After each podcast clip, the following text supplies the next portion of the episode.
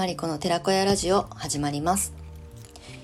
はい1月31日水曜日の収録配信をお届けしていきたいと思います。はい、えー、今日はですね1月最終日になりますがあの茨城県笠間市は今日はね朝ちらっと晴れたんですけどまあ雲がすごく多くて、まあ、青空はところどころ見えるんですが寒いですね。雨は降らないと思うんですが、うん、ちょっと今日は日差しがないので寒さがさらに あの強まってる感じです。はい。まあ2月入るし、2月が一番寒いですよね。ね立春とか来るけど、立春？立春ですね。が来るけど、ね、本当の冬本番というか一番こう極寒なあの時期がいよいよ始まるので、まあ、体をね温めたりとかホームケアであの自然療法を取り入れたりとかということでねお過ごしください。はいで今日はですね1ヶ月の振り返りみたいなお話しようかなと思うんですけれども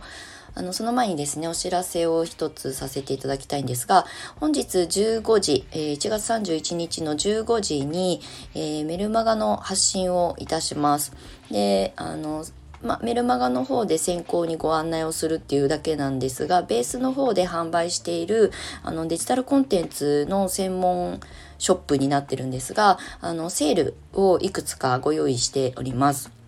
はい。で、その説明だったりとか、まあ、その、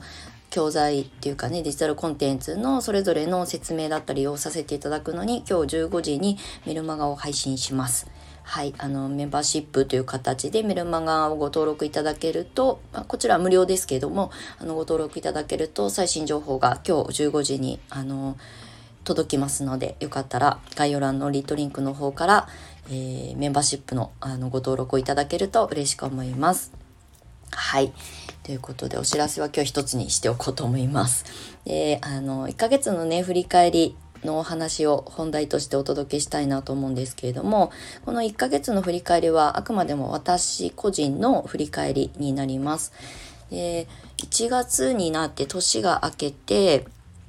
まあ、あの、今年の春で私、あの、クリセラピスト10周年なんですね。丸10周年。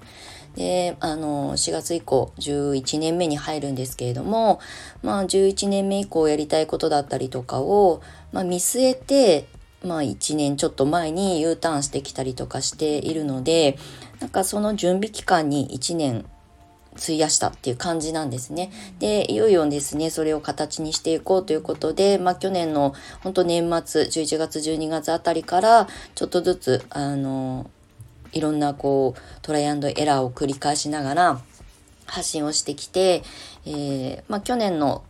うん、春ぐらいに、あのデジタルコンテンツの専門ショップということで年度の寺子屋商店っていうのをねベースの方で解説をしました。でそこでデジタルコンテンツの販売をさせてもらったりとかあとこれまでずっと6年間まあ、のクレイセラピストとしては10周年なんですがあのクレイセラピストを育成する講師は6周年。で一応7年目に入った今。今実はですねクレイセラピストの育成をしておりませんでしてあのその養成講座を手放したことであのこれから何が私がすべきなのかということも考える向き合う時間が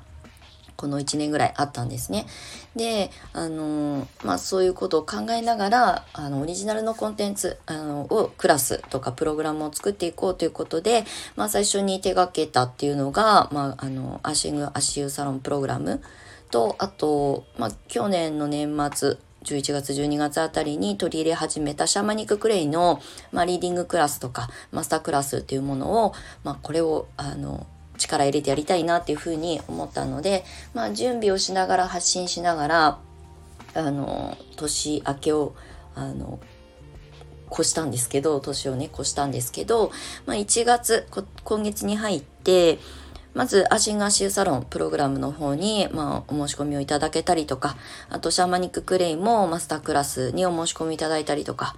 あと、シャーマニッククレイのセルフリーディングの方の、あの、セット販売なんかも始めて、まあ、そちらもね、あの、ありがたくもお申し込み、ご購入いただいたりとかして、今月は自分が、あの、目標として掲げたものが、きちんと、あの、着地し始めて、あの、成果につながっています。そう。で、私は意外と、あの、感覚人間ではあるんですけど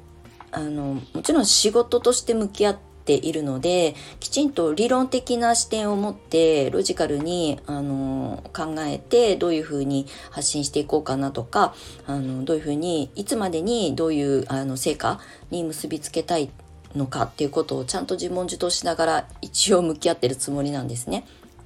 で大体1年で、まあ、計画を練ってまあ、3年後5年後の自分の、まあ、人生がどうなっているのが理想かってことも考えながらなんですけど基本的に仕事として向き合っているクレイセラピーに関してはあの1年計画を立ててそれをさらに3ヶ月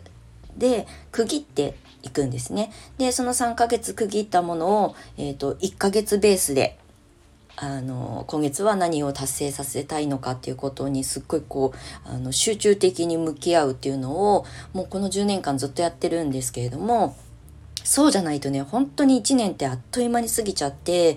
なんかよく私もコンサルとかをね、生徒さんにさせていただくときに、1年後の自分が今日の自分と何も変わってないっていうことは、コンサル受けるのはあんまりメリットじゃないんじゃないかなっていうお話をあのさせていただくことが多いんですけど、あの、やるかやらないかはご本人の決断と継続力なので、私がね、首に縄をつけてどうにかするわけにいかないんですけど、とにかく1年後の自分が、あの、今日現在あの目指した自分にちょっとでも近づいているかどうかっていうことは想像しながらちゃんと行動に移していこうねってお話をよくするんですね。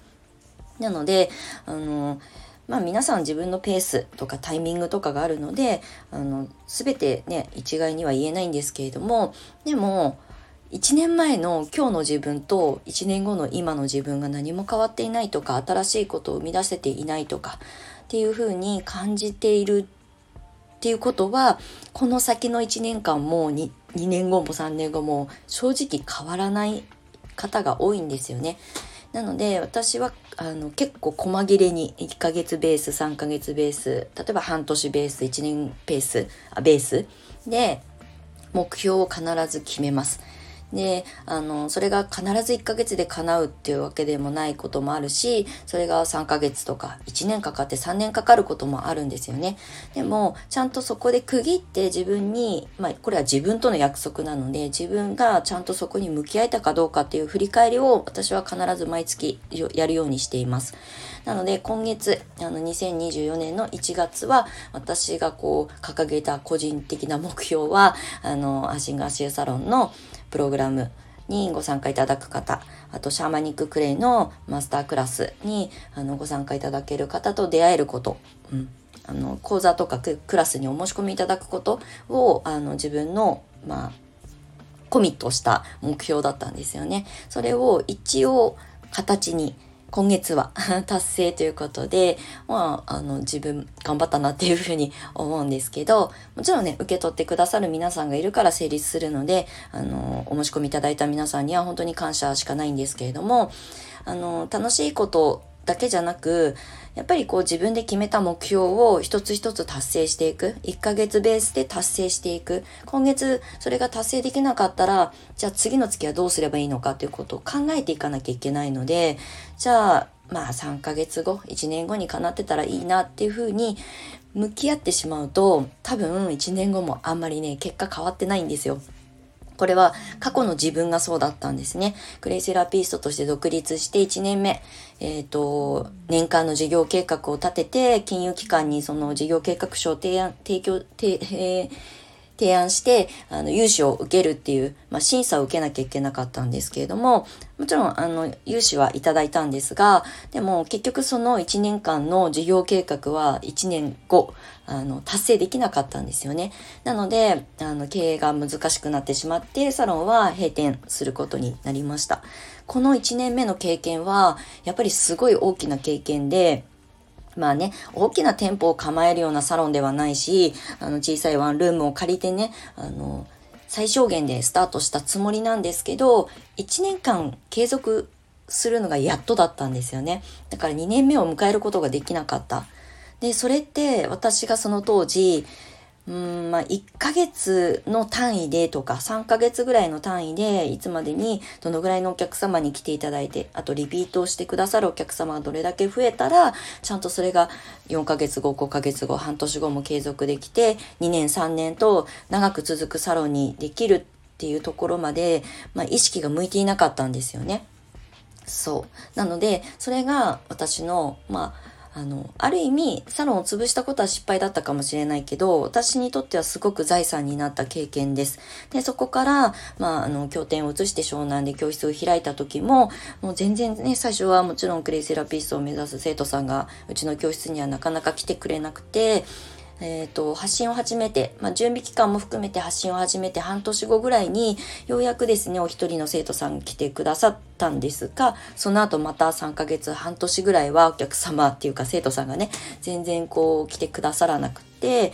うんと、まあ、なんとなく発信していたっていう、まあ、メルマガ頑張って書いたりとかしてたんですけど、ちゃんと自分の目標設定をそうやってきちんと1ヶ月振り返って、次の月にあの反省して持ち越して、あのそれを改善していくっていうことをきちんとできていなかったんですよね。